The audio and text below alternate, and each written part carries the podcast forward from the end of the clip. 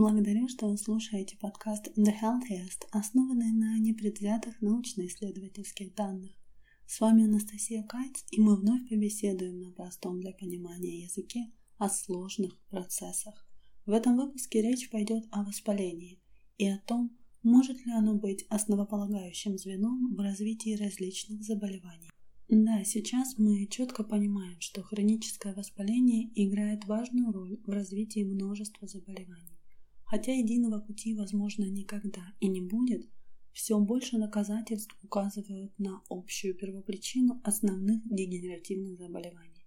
Четыре всадника медицинского апокалипсиса – ишемическая болезнь сердца, диабет, рак и болезнь Альцгеймера – Возможно, все они едут на одном и том же коне, и это воспаление. Исследования воспаления привели к сдвигу в медицинском мышлении. На протяжении двух тысячелетий оно рассматривалось в основном как необходимая и даже полезная реакция организма на болезнь или травму. Но для большинства людей постоянное воспаление может быть самым значительным причинным фактором многих заболеваний. Что же мы понимаем под словом воспаление? Это часть иммунного ответа. Это процесс, который зависит от физических действий белых кровяных клеток и также от химических веществ, которые они производят, антител, цитокинов и других подобных. За последние несколько десятилетий ученые выявили десятки новых иммунологических и воспалительных молекул и путей, через которые они все вместе взаимодействуют. Петли и обратные связи этих путей означают, что воспаление может включаться и выключаться любым способом. Проблема возникает, когда оно остается включенным без видимой на то причины. Для простоты понимания иммунологи по-прежнему описывают воспаление как зависимое от двух основных процессов. Первый Врожденный иммунитет, и он основан на гранулоцитах и комплементе. Гранулоциты – это короткоживущие белые кровяные тельца, содержащие гранулы, наполненные определенными ферментами, которые растворяют чужеродные вещества. А комплемент – это набор циркулирующих белков, образующихся в каскаде ферментативной активности в присутствии микробов. Второй процесс – это адаптивный иммунитет. Он направлен конкретно на микробы, которые ранее вторглись в организм. За него в основном отвечают белые кровяные клетки, называемые лимфоцитами. Т-лимфоциты или Т-клетки являются главными стратегами этого процесса, направляя клетки и химические вещества на уничтожение захватчика. Б-лимфоциты или Б-клетки вырабатывают антитела, которые присоединяются – к определенным патогенам и вызывают комплимент, чтобы помочь уничтожить того самого захватчика.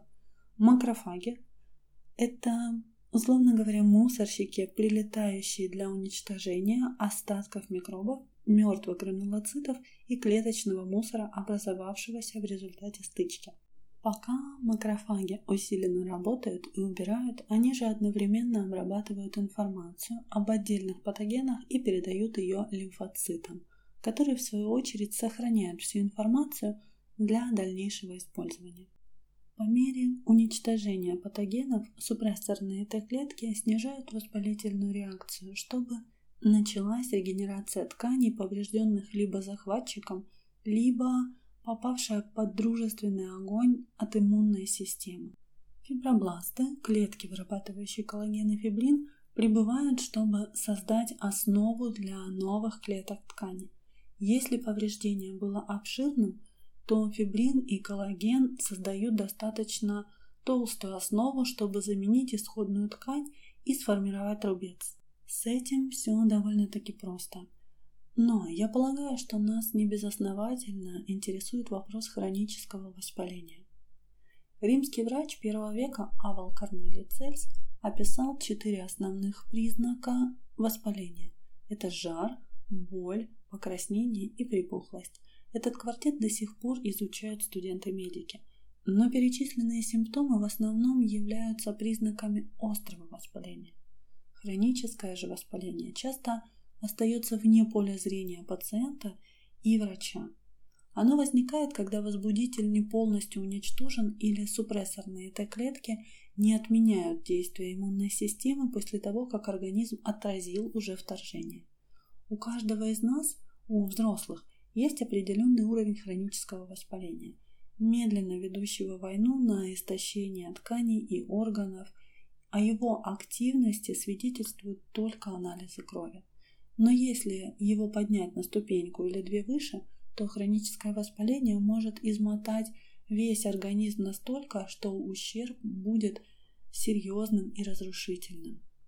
В лаконичном формате разберем, что же за ущерб может быть нанесен нашему организму. Первое – это болезнь коронарных артерий. Исследования в области сердечно-сосудистой системы показывают, что воспаление действует совместно с избытком условно называемого плохим холестерина ЛПНП, вызывая в свою очередь атеросклероз. При высоком уровне холестерина ЛПНП в крови он становится окисленным. Это делает его узнаваемым для иммунной системы и помечает его для поглощения макрофагами. Таким образом, загруженные липидами макрофаги вызывают активность комплемента, который повреждает эндотелий сосудов. Эндотелий – это слой клеток, выстилающий внутреннюю поверхность кровеносных сосудов. Далее же макрофаги и их жировой груз, которым они в прямом смысле перегружены, проскальзывают через образовавшиеся трещины и оседают на стенке артерий, где потом заключаются в оболочку из фибрина и образуется артериальная бляшка. По мере роста этой бляшки из-за напряжения ее фибриновой оболочки она может разорваться, образуя тромб который блокирует коронарную артерию, снабжающую кислородом сердечную мышцу. Сердечная ткань, питаемая артерией, погибает, вызывая сердечный приступ. Исследования показали, что у людей, в крови которых уровень цереактивного белка, маркера воспаления, находится в верхней трети, вероятность сердечного приступа в два раза выше, чем у тех, у кого цереактивный белок находится в нижней трети.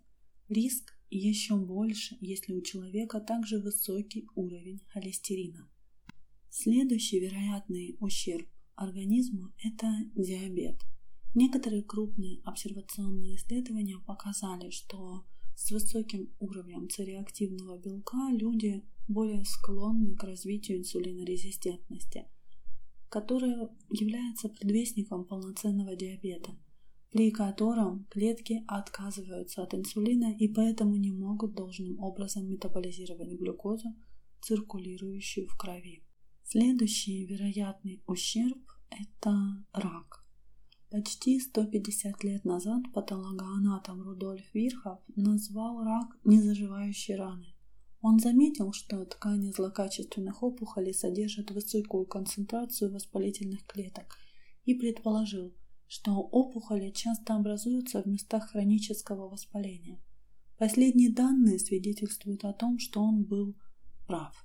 Около 15% раковых заболеваний, включая рак печени, шейки матки и желудка, тесно связаны с инфекционными заболеваниями. Например, возьмем сигаретный дым. Его воздействие является известной причиной рака легких.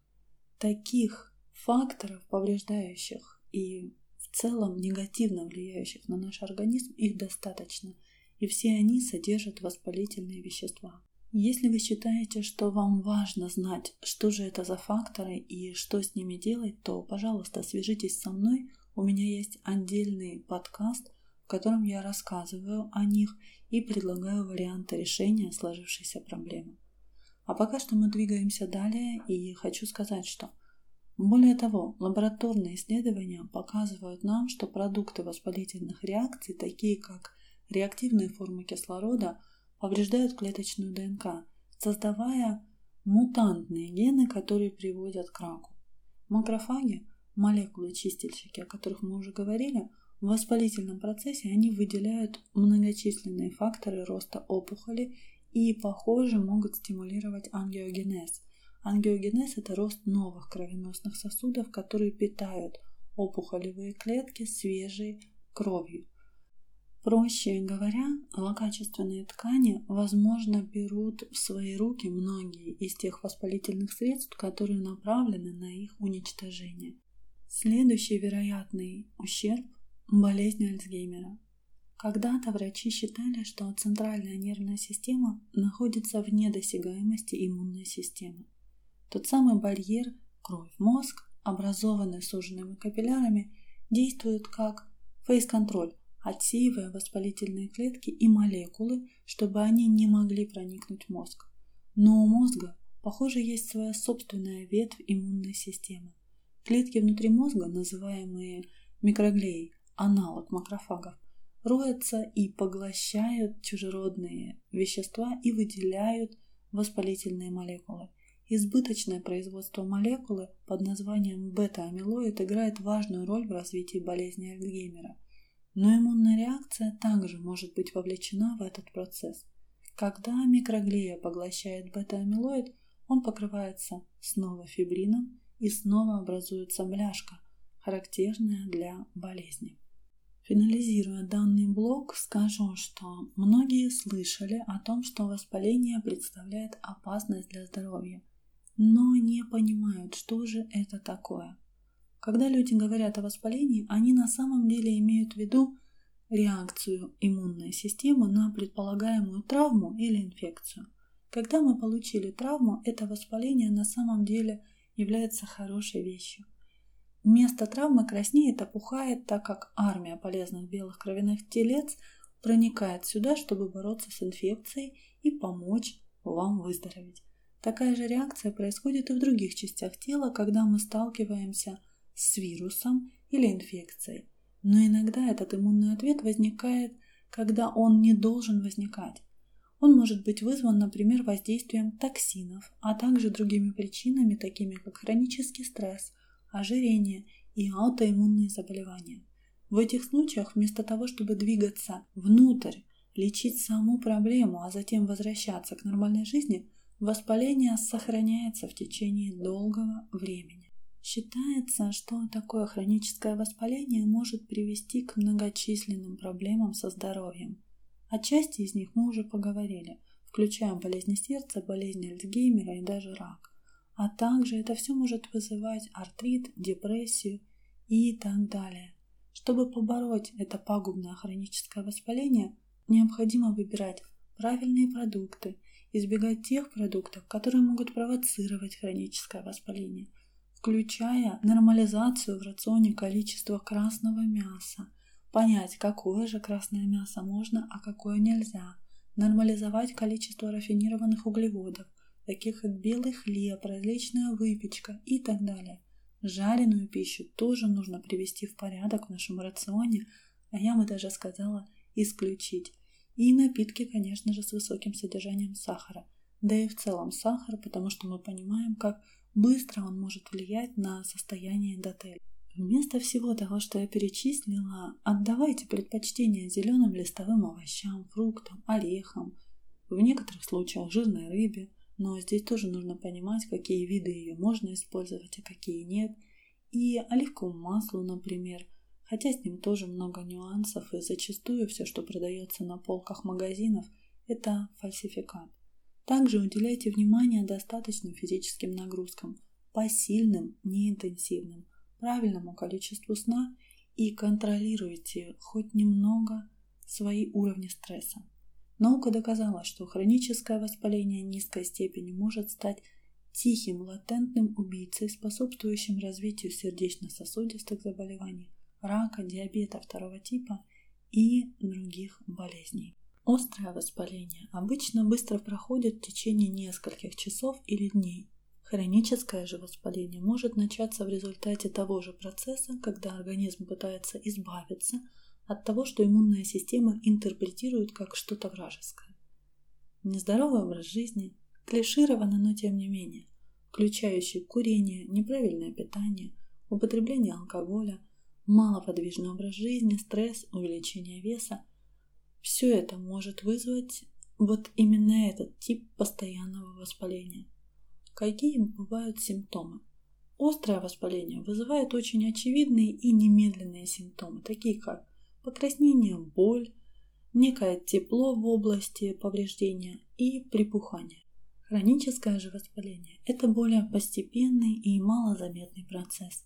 Когда симптомы появляются, они могут включать усталость, мышечные боли и боли в суставах, запоры, диареи и другие проблемы желудочно-кишечным трактом, плюс увеличение веса, головные боли, кожные высыпания. В отличие от острого воспаления, эти симптомы сохраняются длительное время или появляются и исчезают с течением времени, и так постоянно. Воспаление и вырабатываемые этим процессом вредные химические вещества могут способствовать развитию следующих заболеваний. Болезнь Альцгеймера, мы говорили о ней, и другие формы слабоумия, рак, также беспокойство, депрессия, высокое кровяное давление, болезни сердца, инсульт, диабет второго типа, а также аллергия, астма, кожные заболевания, такие как акне, экзема и псориаз, артрит, тоже относятся к последствиям хронического воспаления. Конечно же, у медицины есть способы лечения воспалительных заболеваний. Медицинские методы лечения четко определенных воспалительных заболеваний, таких как ревматоидный артрит и воспалительные заболевания кишечника, работают путем подавления чрезмерно активного иммунного ответа либо локально, либо по всему организму. Но для хронического воспаления низкой степени, не вызванного определенным заболеванием, изменения в образе жизни являются основой как профилактики, так и лечения.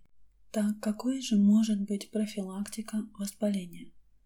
Есть несколько стратегий борьбы с воспалением и его многочисленными разрушительными последствиями для организма. И на первом месте противовоспалительный рацион – к слову говоря, нажав на платформе Mave, это платформа, на которой публикуются все выпуски подкаста The Healthiest, так вот, нажав на кнопку «Доступ к рациону» и выполнив простые условия, вы получите доступ к закрытому телеграм-сообществу, где найдете выпуск с исчерпывающими рекомендациями по противовоспалительному рациону. Несомненно, это не все, что у меня для вас приготовлено. Я искренне от всей души ценю людей, которые заботятся о своем здоровье. Поэтому после прохождения опубликованного материала вы получите безвозмездный доступ к выпуску о всех повреждающих факторах пищевого происхождения и не только это. Вы разберете, что с ними делать, и опять-таки это будет не все, к чему вы получите доступ в данном сообществе. Мы вернемся к нашей теме после того, как я кратко озвучу информацию для резидентов нашего основного закрытого сообщества The Healthiest. Для вас выпуск про противовоспалительный рацион будет опубликован бесплатно. Мы с вами немного отвлеклись на организационные моменты, что немаловажно. Теперь возвращаемся. Противовоспалительный рацион. Кратко, что же он в себя включает? Он включает в себя в основном фрукты, овощи, орехи, цельное зерно, жирную рыбу определенных сортов, определенные виды мяса и птицы, полезные масла. Здесь во всем есть нюансы и есть ряд лайфхаков, которые вы сможете применять, даже будучи на традиционном рационе, и при этом параллельно у вас будет снижаться уровень воспаления. С этим всем вы детально ознакомитесь в закрытом выпуске. Там будут даны все необходимые рекомендации, но и открытые выпуски у нас отныне всегда будут полны информации, которую вы сможете здесь и сейчас применять. Прежде чем перейти к следующим вариантам стратегии, мы должны понять, что еще может входить в противовоспалительный рацион – а именно, это ограничение продуктов с высоким содержанием простых сахаров. Это различная газировка, конфеты и так далее. Я думаю, вы понимаете, что такое простые сахара. И подспутное ограничение рафинированных углеводов. Это печенье, пирожные и так далее. Всевозможные продукты кондитерского производства, промышленного. Рацион а, включает в себя многие из этих принципов и не только то, что мы сейчас перечислили. Еще Желательно стараться каждую неделю уделять не менее 150 минут аэробным упражнениям, а также двум или более силовым тренировкам. Я напомню, они должны быть посильные и не интенсивные, потому что за интенсивными тренировками стоит другой вариант ущерба, который мы можем нанести своему организму. В дальнейших выпусках я эту тему подробно раскрою. Далее мы, конечно же, будем контролировать свой вес с помощью рациона и физических упражнений. И еще, само собой, нам нужно спать. Спать не менее 7-9 часов в сутки. Для кого-то, возможно, это будет непросто, но, пожалуйста, хотя бы на время восстановления постарайтесь установить комфортный для вас режим. Рекомендаций по ведению стратегии еще достаточно, и у вас есть возможность с ними ознакомиться, а нам пока что нужно двигаться далее. В прошлом выпуске мы говорили про микробиом. И, конечно же, здесь все взаимосвязано. Сейчас поговорим про хроническое воспаление кишечника и как можно восстановить заболевание кишечника. Нездоровый образ жизни и в том числе иногда генетика, а под генетикой мы скорее всего понимаем преемственность привычек. Так вот, это все может спровоцировать развитие ВЗК. ВЗК – это воспалительные заболевания кишечника. Как и любой другой участок тела, желудочно-кишечный тракт может страдать от последствий хронического воспаления – Такая же постоянная активация иммунной системы, которая происходит в суставах, имеет место быть и в ЖКТ. В суставах она вызывает воспалительный артрит, или в артериях она провоцирует образование бляшек. Так вот, она может происходить в ЖКТ, воспаляя или повреждая выстилку кишечника и других частей пищеварительной системы. Воспаление кишечника может быть вызвано различными заболеваниями, например, целиакией или воспалительным заболеванием кишечника, ВЗК.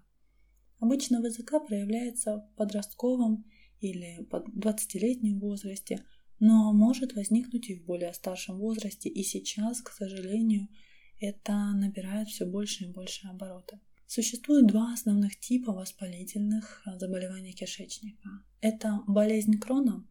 Она характеризуется воспалением на всем протяжении пищеварительного тракта, от рта до ануса. Поражение кишечника также может быть фрагментарным.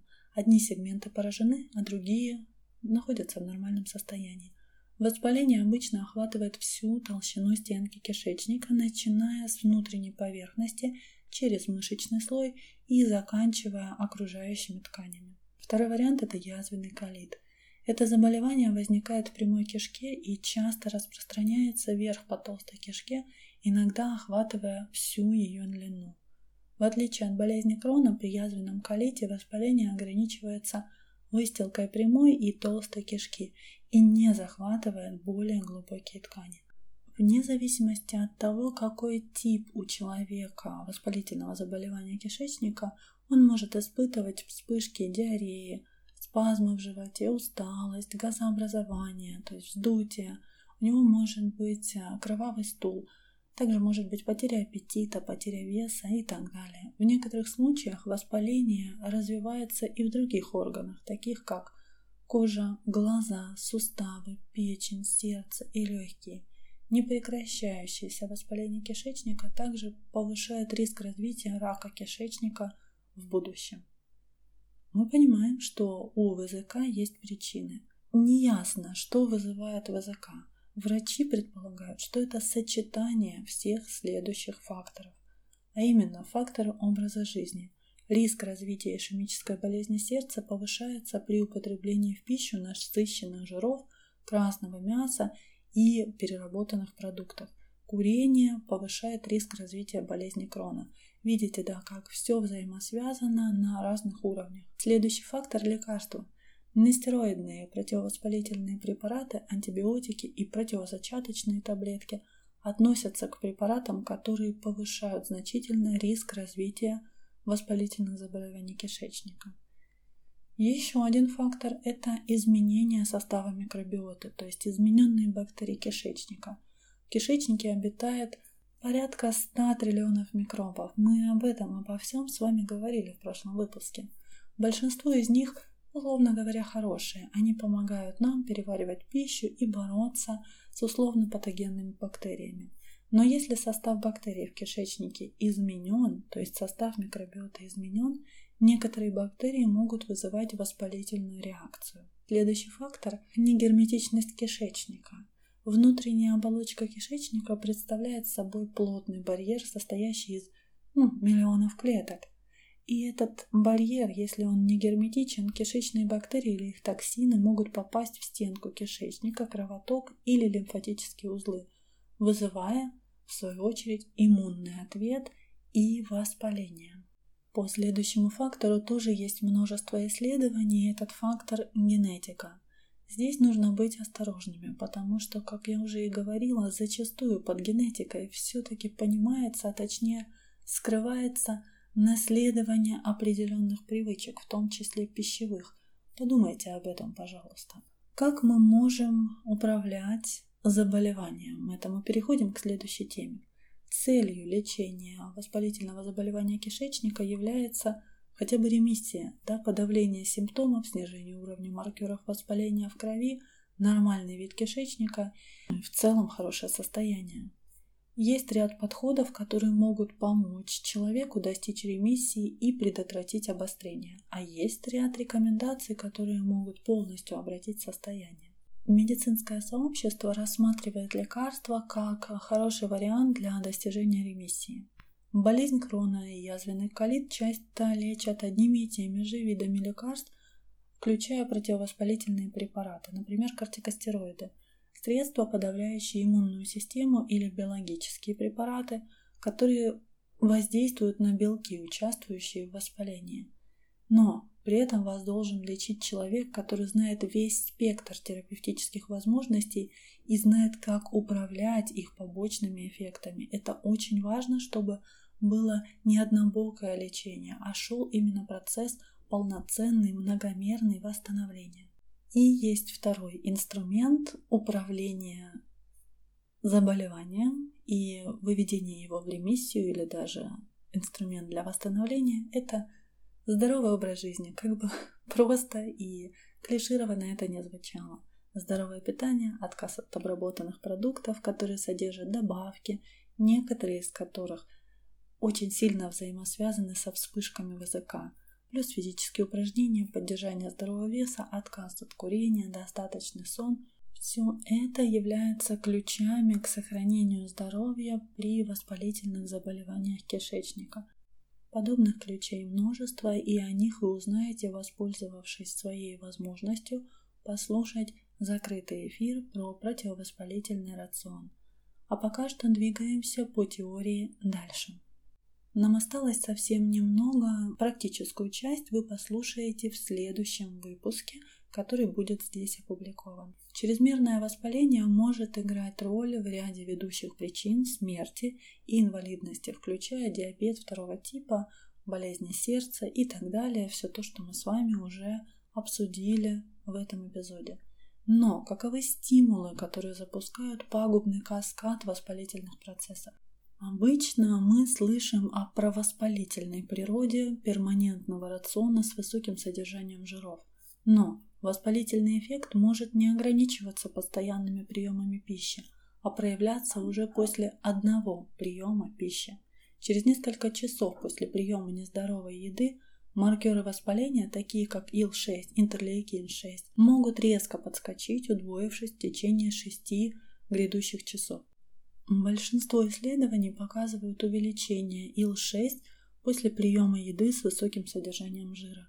Но среди тестируемых блюд не только мясо, яйца, молочные продукты и масло, но и нездоровые рафинированные углеводы, такие как белая мука, сахар. Да, дайте человеку, по сути дела, жир с маслом и без углеводов, и вы все равно получите всплеск воспаления в течение нескольких часов – что доказывает, что добавленный жир сам по себе является провоспалительным.